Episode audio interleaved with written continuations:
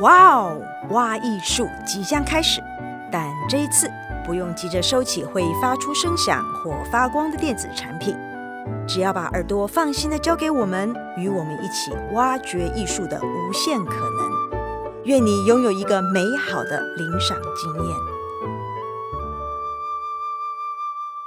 大家好，我是焦元溥，欢迎您收听由台中国家歌剧院制播的 Podcast。哇哦，挖艺术风歌剧 online 系列，今天为大家所要继续介绍的是延续我们上周的话题，来谈华格纳的歌剧《唐怀瑟》。那我们今天要介绍的呢，是它的版本。啊，听起来很复杂，但是其实并不复杂啊。我们要谈它的德勒斯登版、巴黎版，还有这一次 NTT 要演出的根据巴黎版而改成的室内乐版本。好，那所谓这个歌剧呢，德勒斯登版跟巴黎版呢，其实是大略的说法。因为呢，好啦，现在仔细听哈，啊，这个也是不是很困难，但是不要害怕哈。这个歌剧呢，其实理论上呢，它是有四个版本啊。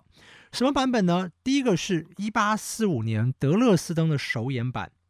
再来呢是一八六零年啊，就是他这个出版的这个乐谱的这个版本。然后到一八六一年呢，为了巴黎的演出的三场的版本，这个从一八六零年的版本到一八六一年的巴黎版本呢，其实华格纳做了一些取舍跟考量。当然，这个巴黎版因为是在巴黎演出，所以全部改成了法文啊。但是呢，华格纳对这个版本呢也不满意，所以到了一八七五年，他再次制作这个维也纳演出的时候，他又做了一些修订。不过这次修订呢，是根据原来的巴黎版本再去做修订，包括在结尾，就是这个朝圣者合唱啊，更能够连到开头。所以，我们今天说德勒斯登版跟巴黎版这样子也没有错。但是呢，所谓的巴黎版其实是一八七五年根据之前的巴黎版再去精修的那一次维也纳演出。哦，所以我们现在一般来讲的两个版本是德森版跟巴黎版，但巴黎版其实是后来的维也纳版。好，反正大家只要记德森版跟巴黎版这样子就可以了。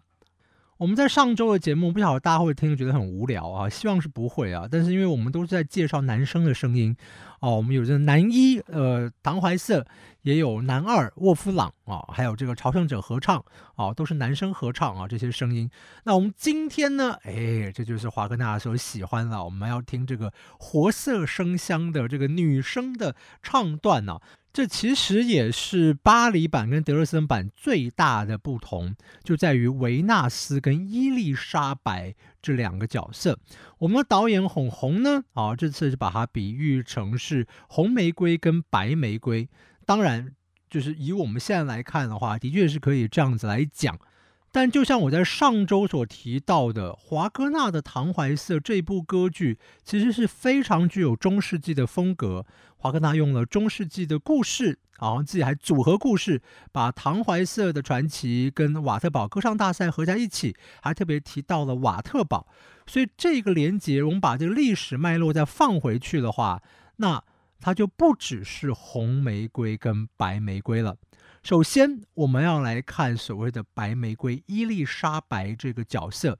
伊丽莎白这个角色，历史上真的有这个人。她出生于一二零七年，她是匈牙利的公主啊，但是呢，就是被嫁到这个德国来。但是非常可惜啊，一二三一年，二十四岁就过世了。而且呢，在一二二七年的时候，也就是她才二十岁的时候，她的丈夫。啊，就是瓦特堡这边的领主呢，就参加十字军东征，然后就过世了，所以他二十岁就守寡了。而二十岁他守寡之后呢，他就把自己投身于宗教当中。投身于宗教，我们想，你看那么早的时候，一二零七到一二三一年这段时间的人，那就是投身在修道院嘛？也不是。哦，这个历史上的这位伊丽莎白呢，她不是就是前身在修道院里面。她怎么样？她是过得非常自苦的生活，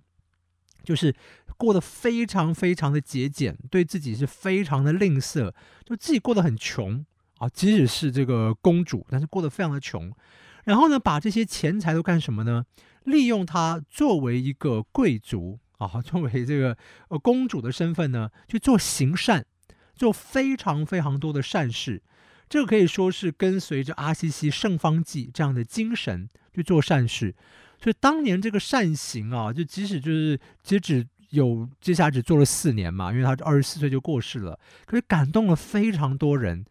就是说啊，以他这个公主的身份，可以这样自苦，但是自苦之外，还想着这个广大的人民。所以他在一二三五年，也就是他过世四年之后，他就被封为圣人了。大家如果今天去瓦特堡的话，你们去听那个导览的话，一定会讲这个圣人伊丽莎白的故事。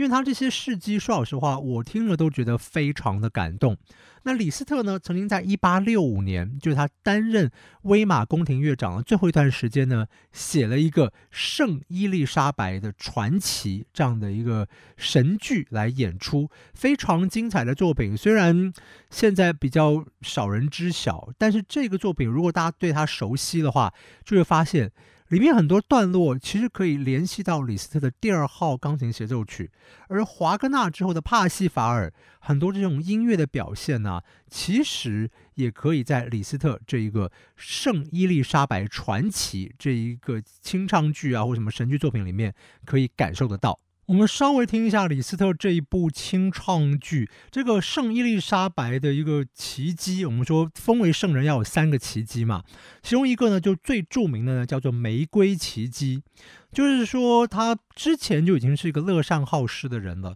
就常常去救济穷人。那他的先生啊，这个领主路德维希呢就不是很高兴，呵呵，结果呢有一天呢，就是他又带着这个面包啊去救济穷人，然后呢刚好先生打猎，然后就撞见了。那先生就是说，怎么又这个带这个面包出去啊？如何啊？那他就说，哦，不是不是，我带的不是这个呃面包啦，我带的就就我是我我是去采这个玫瑰花啦哦。好，那那先生就说，哦，是玫瑰花吗？那就把这个包袱打开来给我看。就一打开来，居然这里面的面包就都变成了玫瑰花，这就是所谓的玫瑰奇迹。我们看看李斯特怎么写这一段。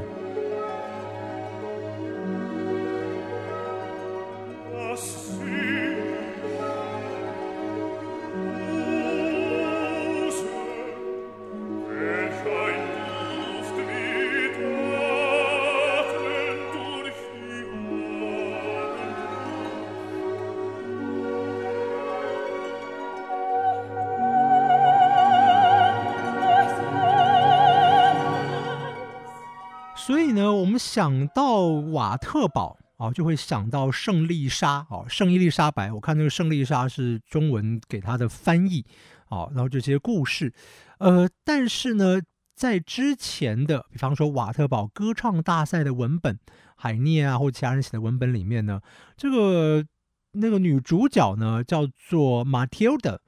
并不是这个圣丽莎。那华格纳为什么把她写成了这个伊丽莎白呢？其实原因就在于，他真的就是需要一个圣女。如果只是用这个海涅的这些文本啊，或之前的传说用马蒂尔德的话，那不会有那种圣人的感觉。哦，那因为伊丽莎白是一个太著名的这样一个圣女，所以就是用这个圣女的形象来和维纳斯山啊、哦、这个色欲女神去做对比。所以从这边我们也看到了，就是华格纳在里面要塑造出的这一种对比跟形象，那之强烈。而这个强烈其实还带着一点什么特色呢？就是圣伊丽莎白，就当然就是基督教传统底下的人物啊，被基督教封圣。那维纳斯呢，这一个色欲女神，这是以前的神明啊。所以就所谓的说，是基督教呃。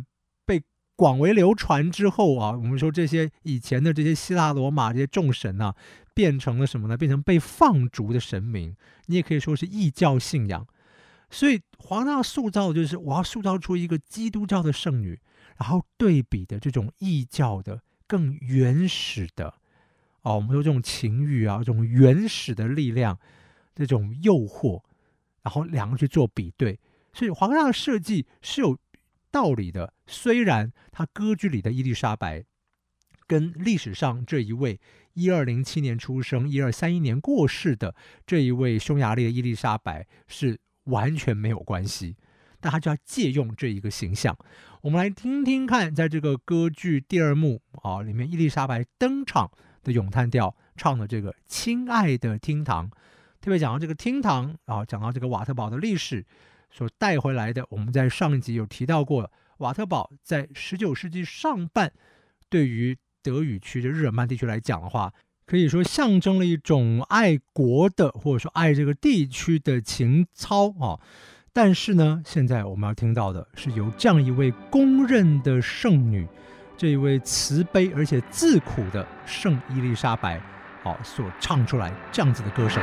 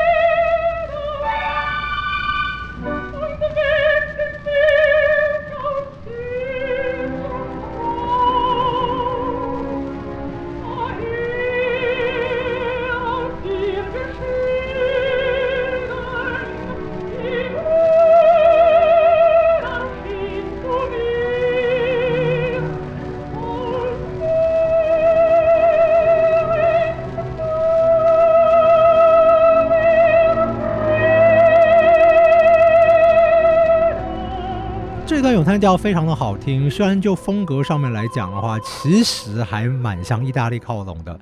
但是呢，我们听听看这个咏叹调，华格纳给他最特别之处，就在于那种光辉明亮、大气，真的是充满正能量。即使这位伊丽莎白不是历史上的那一位伊丽莎白，但这个音乐实在是大气啊。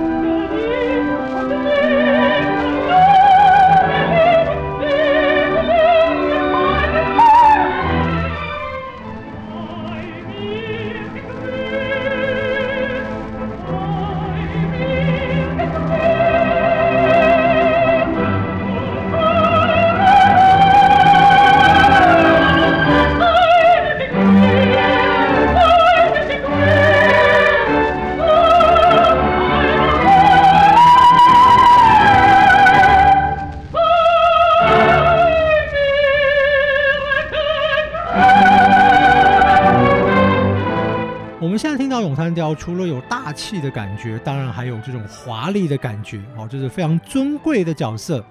但是到了第三幕啊，为了唐怀瑟，他过着非常非常自苦的生活啊，觉得就是说我也要赎罪，我也要忏悔。如果我能够忏悔的话，也能够帮助到唐怀瑟哦，是这样子的感情。我们来听听看，在第三幕他的这一首这永恒的真女啊，就对着这个圣母玛利亚啊。请听我的祷告，真的非常非常的感人，而且特别是我们说把这个角色联系到历史上面，真的在十三世纪初出现过的这一位伊丽莎白，那一种自苦，我们特别强调自苦啊，这样子的一个形象，跟着角色配合起来，大家就知道为什么他可以这么感人。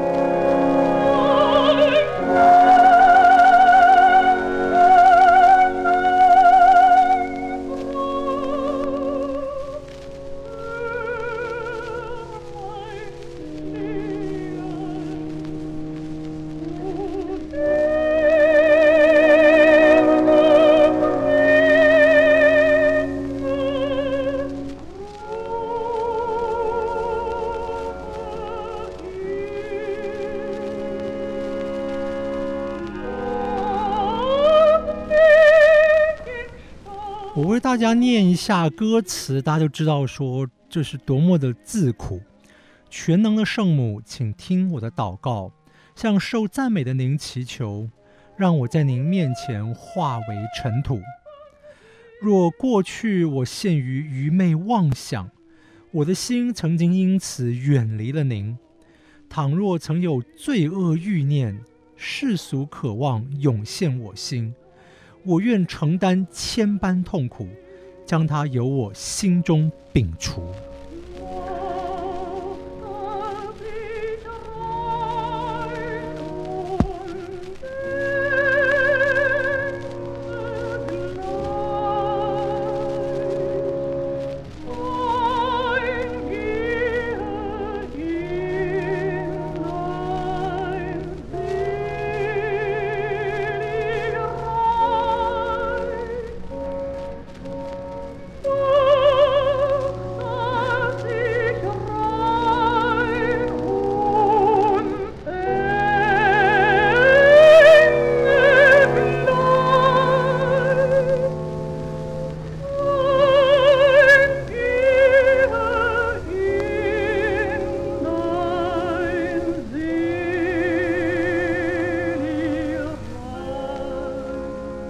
但是，若无法弥补所有罪过，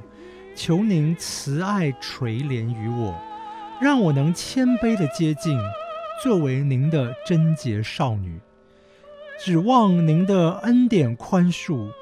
宽恕他的罪，他就是唐怀瑟。所以我们说这一段就真的就完全就是自苦，所以真的是圣人的形象。至于跟他对比的色欲女神维纳斯呢？我之前提到，这就是德勒斯登版跟巴黎版最大的不同。在德勒斯登版里面呢，这色欲女神的音域其实比巴黎版要高，也就是说适合女高音唱。所以我们看到非常多的德勒斯登版制作是请一位哦叫体力非常好的女高音，同时演唱伊丽莎白跟维纳斯，好像展现女人的两个完全不同的面相。但是德勒斯版它最后维纳斯女神并没有再现，所以就戏剧上面来讲的话，不得不说巴黎版还是比较精彩刺激啊！就最后维纳斯女神的呼唤，也让这两个角色可以说更势均力敌，但也更不一样。巴黎版当然是更适合次女高音来演唱。此外，这个对比呢也出现在什么？出现在巴黎版一开头，我们听到的就是色欲女神啊，这诸多这些玉女啊在唱歌，那这是女声合唱了。那到了这个巴黎版歌剧结尾，我们听到的是男声合唱《朝圣者之歌》，就再次以《朝圣者之歌》来对比这个色欲女神的国度。但即使是有这样的对比，如果我们听维纳斯的旋律，就会发现。他其实写的蛮像德国艺术歌曲的，哦，就是我们在上个礼拜提到了，这是这个歌剧的一个本质上的问题，它真的像是由歌曲所组成的，即使是维纳斯的唱段也是如此。我们听听看，就是维纳斯对于唐怀瑟就要离开他的情人所唱的诱惑之歌。《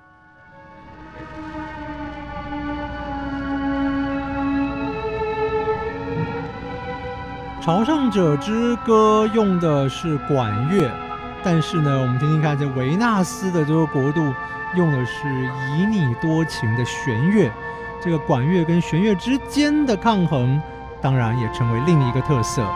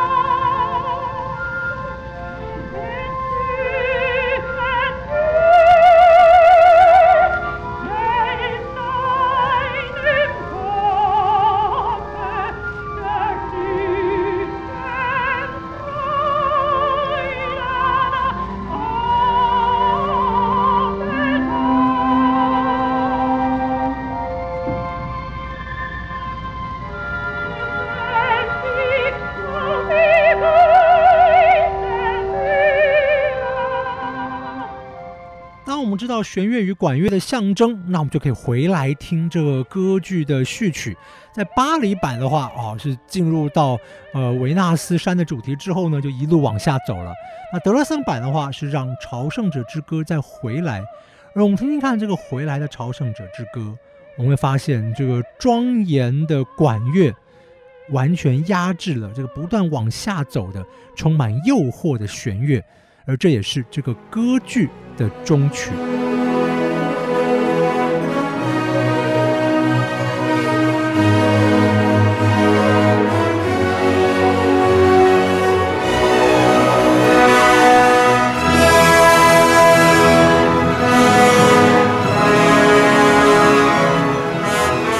是我们听到这个弦乐就被铜管镇压住了啊？不过呢，这一段序曲呢，在这次 NTT 的演出里面呢，大家就不会听到了啊。反正同样的乐段会在结尾出现。那我们这次做很多删节，这个删节其实或许也可以回归到华格纳的主张。如果我们看1877年11月，华格纳第二任妻子科西玛的日记，它里面就提到说，华格纳说啊，他想要把这个第一幕啊，这第一景呢，大幅度的。呃，缩减，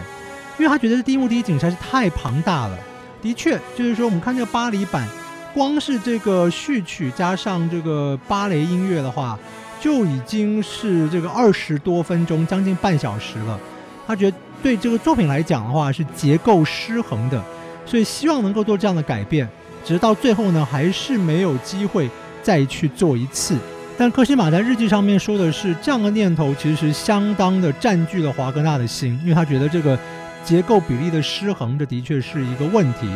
啊，有种夸张的说法，就是说，呃，如果以这个观点来讲的话，那其实唐怀瑟并没有算真正的完成，所以说是华格纳唯一一个大规模未完成的作品啊。当然，其实也不能这样说了，我觉得唐怀瑟还是完成了，只是呢，无论是哪一个版本呢，好像最后。就是像我在上周说的，华格纳觉得他还是没有达成他自己心里面的理想。但无论如何，这个歌剧也就像我上周说的，这是华格纳最知名的作品，至少在十九世纪后半、二十世纪初是他上演几率最高的作品。大家还是这么的喜爱。那我想这次的室内乐版本，我们让大家好好唱歌，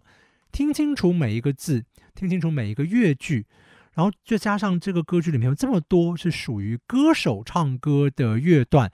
我相信在用比较小的规模去伴奏底下，一定会有非常迷人的美感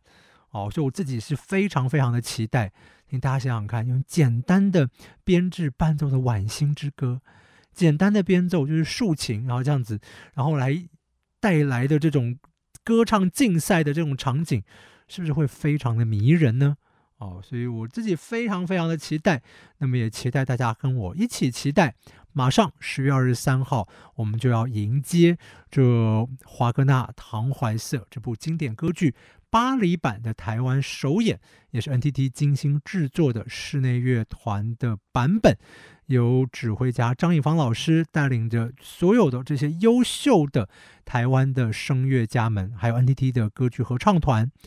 期待。我们一起来见证这一场演出。而 NTT 今年下半年的歌剧演出，不只有唐怀瑟，还有罗西尼的《塞维亚理发师》，这又是一个经典中的经典。我们将在下周节目为大家介绍这部歌剧。欢迎您继续收听 NTT 制作的《哇哦哇艺术风歌剧 Online》。